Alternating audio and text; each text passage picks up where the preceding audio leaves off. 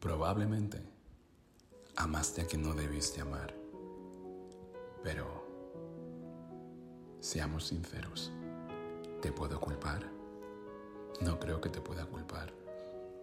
¿Cómo te puedo culpar?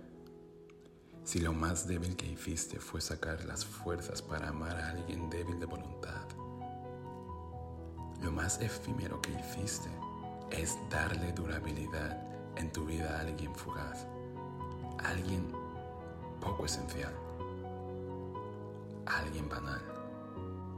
¿Cómo te voy a culpar de lo que pensaste y mucho menos de tu dolor?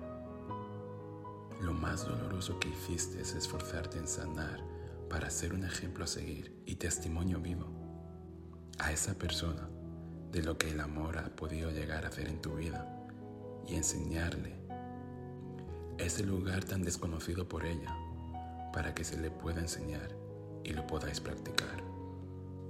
Lo más egoísta que hiciste fue pensar más en alguien que solo pensaba en sí y de sí mismo no podía confiar. ¿En qué te puedo culpar? ¿En que te dejaste robar? De ninguna manera.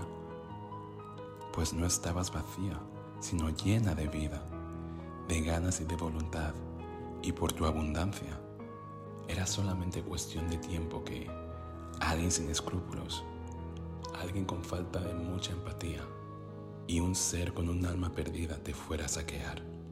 Entonces, ¿en qué yo te puedo realmente juzgar?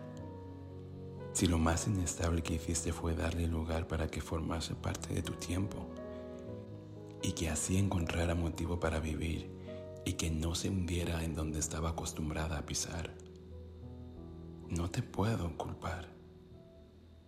¿En qué te culpo? En que debiste escuchar a la realidad y no dejarte llevar por los sentimientos. Quizás, pues el corazón es engañoso, las personas son camaleónicas, el destino en el que andamos es incierto, pero lo cierto es que existe y que hay consecuencias en base al camino que tomamos pensando en la persona con quien queremos estar.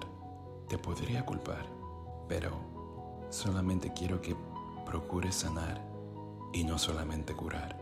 Procura seguir amando, no cambies tu identidad.